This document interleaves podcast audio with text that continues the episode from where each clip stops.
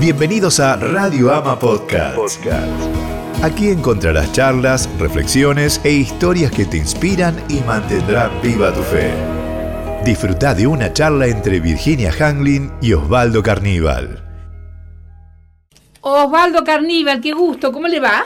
Muy bien, Virginia. Yo quería preguntarle esta mañana, Osvaldo Carníbal, eh, algo que tiene que ver con plantarse frente a las cosas que suceden cuando salen mal, ¿no? Eh, ¿Cómo se enfrenta uno a los problemas? Yo en este momento, por ejemplo, tengo un, problema que tiene que ver con eh, una de mis hijas. Eh, de alguna manera, de manera ha sido estafada moralmente. No es que sea una cosa terrible, pero para ella, que confiaba en esa persona, una persona adulta, esta no es una estafa de plata, sino una estafa moral. La, yo siento que la defraudó. Y yo no sé cómo enfrentarme a ese problema. ¿Cómo se enfrenta uno a los problemas? ¿Cómo, eh, ¿por dónde empieza? ¿Verdad, no? Eh, mira, creo que hay algo eh, fundamental a título casi de introducción del tema, es entender que los problemas son parte de la vida. ¿Por qué te digo esto? Porque al conversar con tantas personas me doy cuenta que hay muchas personas que creen que los problemas no son parte de la vida y que uno puede vivir sin problemas en la vida.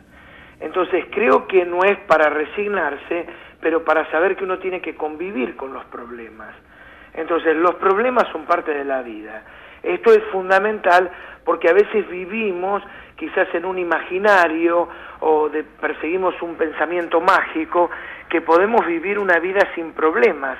Es decir, como caminar, viste a veces esos autos que realmente uno dice, ¿cómo, ¿por qué pueden estacionar en cualquier lado? Y dicen poder eh, judicial y parece que tienen libre acceso, libre estacionamiento y a veces hay personas que quisieran tener eh, un papel que pusieran delante de su vida y que dijeran, bueno, yo estoy libre de problemas en la vida.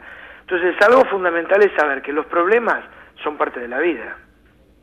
Bien. Eh, ahora, algunos consejos prácticos, Virginia, que siempre tratamos de, de darle practicidad a nuestra charla porque eh, de otra manera no se puede aplicar y por eso siempre digo que cuando charlamos, aquel que nos escucha, tomar lápiz y papel, porque esto es como una receta de cocina que si no luego uno después se olvida eh, cuál era el ingrediente y cuánto tenía que poner. Sí, sí, yo lo hago, ¿eh? Yo siempre lo escucho con lápiz y papel en la mano. Por eso, por eso, eh, no solamente para vos, sino a que yo no sé escuchar, algo que me parece fundamental es nunca dejar de atacar un problema. Es decir, nunca dejar de atacar el problema, este es el primer consejo. Yo lo denomino a esto ser perseverante. La, perseverancia es la manera que nosotros tenemos de poder atacar un problema una vez tras otra vez. ¿Cómo, ¿Qué quiere decir atacar un problema? Ser perseverante. Pero me refiero... Eh, eh, Enfrentarlo. No, no negarlo, no hacerme la distraída, no pensar que se va a ir solo. Claro, no tirar la pelota para adelante. Los, los problemas tienen un ADN genético que los problemas con el paso del tiempo eh, no se reducen, los problemas se agrandan.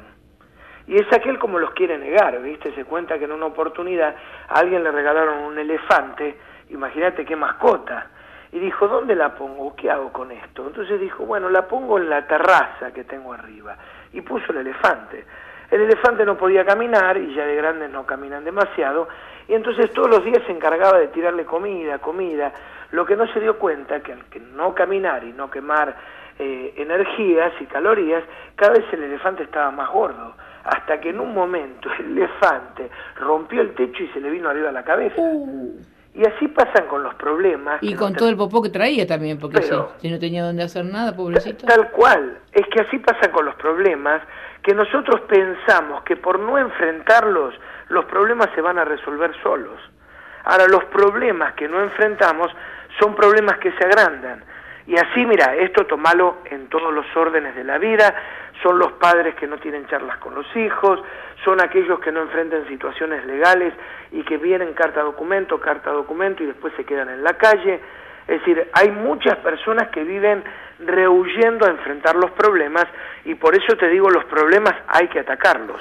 Claro, yo muchas veces me pregunto, ¿no? ¿Cómo, cómo llegó a la instancia de remate? ¿No le avisaron antes de, no pagar un impuesto, por ejemplo, no? Porque bueno, hay, hay personas que minimizan. a mí No, a veces me piden ayuda, pero que me dicen, ¿me puede dar 12 mil pesos? Y no, no tengo 12 mil pesos. Pero por ahí si me hubiera avisado cuando le llegó el primera carta de documento para regalarle a un abogado, tenía plata, ¿no? Los problemas los tenemos que enfrentar. Mira, yo recuerdo tiempo atrás, se acercó una mujer, me contó un poquito el escenario que estaba enfrentando, ella había sacado un crédito, no en una entidad bancaria, eh, por ciertas limitaciones que tenía, eh, era una relación privada, pero en realidad había accedido a la usura. Entonces vos sabés que la ingeniería de la usura lo que persigue no solamente quedarte con tu dinero, sino quedarte con el bien que garantiza tu pago. Es decir, que a veces son inter- intereses usureros que yo nunca voy a poder cancelarlos y voy por detrás y voy por detrás. Y a veces termino pagando dos, tres casas y no solamente dos, tres casas y que después no las puedo, eh, no puedo cancelarlas. Entonces yo le dije, mire, inmediatamente venda el bien que, que tiene Que antes que se lo terminen quedando, Claro. redúzcase, cancele ya su deuda, enfrente el problema. Y a veces hay situaciones de ese tipo, hay personas o en otra órbita que nunca se ponen a hablar, en el matrimonio. Y dicen, no, mañana, mañana, mañana. Por ejemplo, un consejo bien práctico, nunca irse a dormir sin haber arreglado un problema en el matrimonio. Y esto es fundamental. Eh, o, o puede pasar con los problemas con los hijos. A veces hay padres que viven tirando la pelota mañana, mañana. Y bueno, hoy es un problema con la directora. Mañana es un problema con quizás el rector del secundario. Después es un problema con el decano. Después es un problema con la policía. Después es un problema con el juez. Y a veces uno minimiza las cosas, pero uno no las agarra. Hay un proverbio, mirá qué interesante en la Biblia, dice, hollarás al cachorro del león.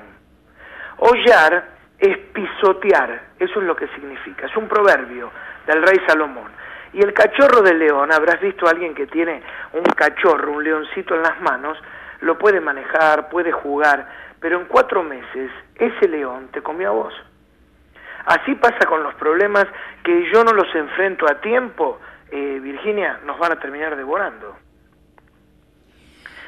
Eh, ¿Seguimos? Primero, los problemas son parte de la vida. Segundo, nunca dejarás de atacar el problema, serás perseverante. Seguimos. Muy bien. Eh, en segundo lugar, pensar positivamente. Esto me parece fundamental.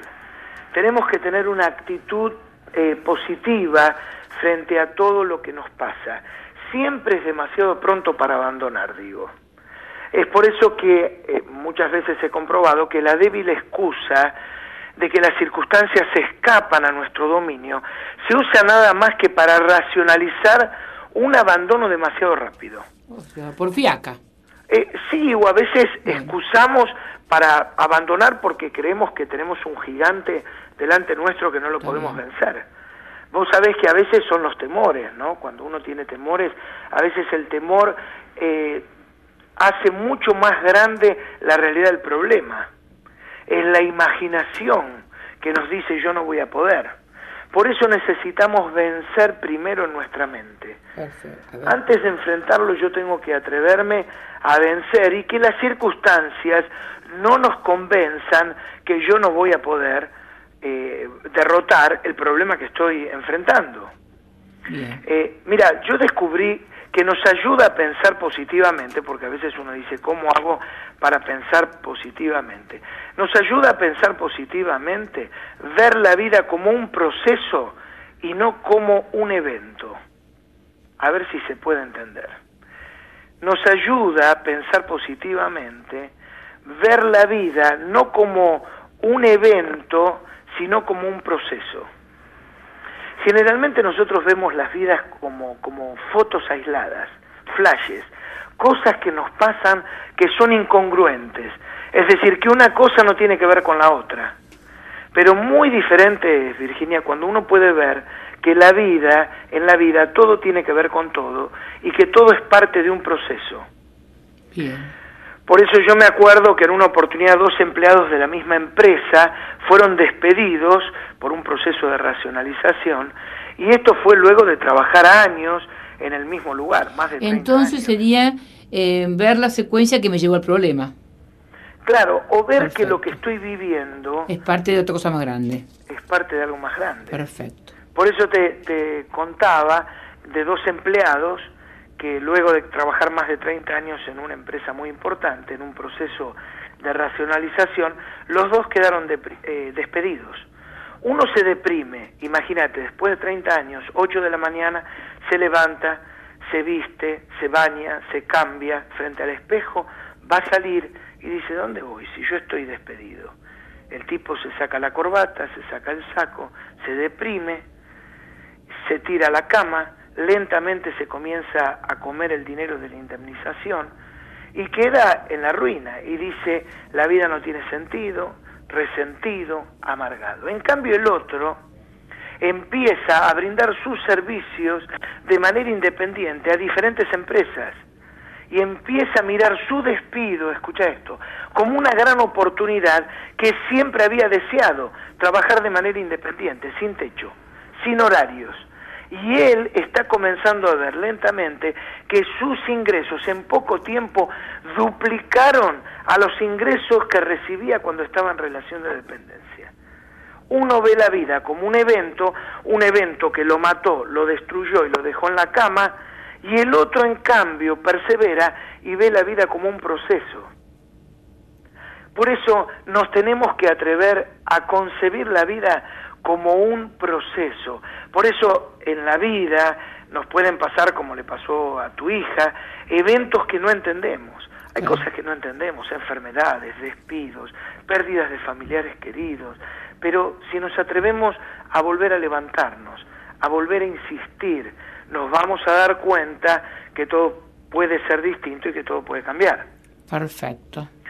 Vamos por uno más, ¿Hay más? Uno más, A ver. dos más. Ay, Dios más, me gusta que yo me gusta tener recetas a mí. eh, eh, reconocer los errores. Necesitamos eh, reconocer las equivocaciones que nosotros cometemos, porque los problemas, Virginia, son la gran oportunidad para reconocer en qué me he equivocado y poder salir ade- adelante. Es decir, no quedarme en el lugar donde yo estoy, Ok. Sino reconocer los errores. Los problemas tienen el- uno de los propósitos es que yo pueda crecer como persona. Es decir, ¿qué puedo aprender de lo que me O pasó? sea, los problemas también tienen una parte, un condimento que puse yo para que fuera un problema. Eh, definitivamente. A veces Ah. yo tengo responsabilidad, a veces no, pero de todo yo puedo aprender para que indudablemente no vuelva a caer en el mismo Perfecto. error. Algo también importante es siempre volver a intentarlo, Virginia. No quedarnos. Volver a intentar pase lo que nos pase. Mira, en diciembre de 1914, algo que le pasó a Thomas Edison. Yo no estaba, no, yo no había nacido, ¿eh? No, yo tampoco. Ni Jorge Torres, ¿eh? Pero Ninguno. Jorge Torres es igual que nosotros, como me me lo pone como si... Él es el más joven de todos. Ahí vino corriendo. Él es el más joven. Ahora, vos sabés que en diciembre de 1914, el estudio que tenía Thomas Edison eh, sufre un gran incendio y no queda más que ruinas sobre el terreno. Su hijo, pensando que su padre, que ya tenía más de 60 años, estaba desesperado, lo busca, lo busca para consolarlo. Ahora, finalmente lo encuentra contemplando con serenidad el fuego. Allí estaba Thomas Edison, mira, dando una gran lección a su hijo, diciéndolo, hay algo valioso con el desastre. Se quemaron todos nuestros errores. Gracias a Dios podemos volver a comenzar. Ay, no se me había ocurrido esa figura maravillosa. Y tres semanas después del incendio, Edison inventaría el primer fonógrafo. Lo último para decirte y terminar, siempre tenemos que pedirle a Dios que Él puede intervenir en nuestras vidas. Los problemas nos ayudan, Virginia, a darnos cuenta que somos limitados, que no todo lo podemos, que no nos podemos llevar la vida por delante, que no somos tan poderosos como creíamos, que no somos tan autosuficientes. Los problemas nos recuerdan que estamos llenos de miserias, aunque no las queramos reconocer, que tenemos debilidades, que estamos llenos de insuficiencias. Y en la gran oportunidad de reconocer mis, sus- mis insuficiencias, que Dios es suficiente. En mis debilidades, que Dios tiene fortalezas. En mis limitaciones, que Dios no tiene limitaciones. Por eso los problemas nos ayudan a mirar hacia arriba y descubrir que no estamos solos, que Dios está a nuestro lado. Y vos sabés que hay un pasaje maravilloso de la Biblia que dice, si Dios es con nosotros, ¿quién contra nosotros será? Ay, qué lindo. Este lo que en que quiero notarlo. Si Dios es con nosotros. Con nosotros, ¿quién contra nosotros será? ¿Quién contra nosotros será? Precioso. Me encantó ese. Bueno. Ay, qué suerte que cuento con usted, Osvaldo Carnival. Bueno, es un placer compartir estos momentos. Para mí también. Y, y en alguna oportunidad tal vez eh, me gustaría que nos diera, eh, eh, es un problema, pero me parece que es un problema diferente, que tiene que ver con aquella gente que dice que se cuestiona la fe, ¿no? Hay gente que donde le pasan cosas muy dramáticas, ¿no? Dice, bueno, yo creía, me, me, ha pasado a mí en mi propia familia, ¿no? Yo creía en Dios, pero... Y entonces yo me he enojado, ¿no? Me he enojado sin manifestarlo, ¿no? Y he dicho, bueno, pero ¿cuál es el, cuál es el conflicto que tenés? bueno, que yo no creo más en Dios. Bueno, es un problema tuyo porque Dios existe, Es como el perro que le ladra a la luna. Claro, pero yo no tengo las herramientas que usted tiene, pastor, para, para, para, poder tranquilizar a una persona que, que cree que está en crisis de fe. Seguro. Está bien enojarse, está bien molestarse, porque a veces hay cosas que no entendemos. Pero como te contaba antes, eh, ver la vida como un proceso y no como un evento. Es decir, por eso a veces vemos la vida como que está llena de cosas buenas y de cosas malas. Cuando tenemos cosas buenas ya sabemos todos qué hacer, disfrutamos, salimos con los amigos. Ahora, ¿qué hacemos con las cosas malas? Si no nos convertimos en niños caprichosos, que quisiéramos ver la vida y Todo bien. Claro. ¿Qué, ¿qué, ¿qué quiere decir el perro que le ladra a la luna? No, y que vos viste que la luna no se inmuta, La, luna no cambia, y a, veces, y a veces nos pasa con Dios, que nosotros despotricamos, gritamos, hasta aún hoy en día hay movimientos ateístas que se nuclean y que viven gritando, pero te das cuenta que sin, sin ellos quizás saberlo, su vida gira todavía en derredor de Dios, Obviamente. del no Dios. Ahora no lo pueden alunar. Y esto me parece que es terrible. Es como cuando me hizo usted pensar en un árbol, ¿no?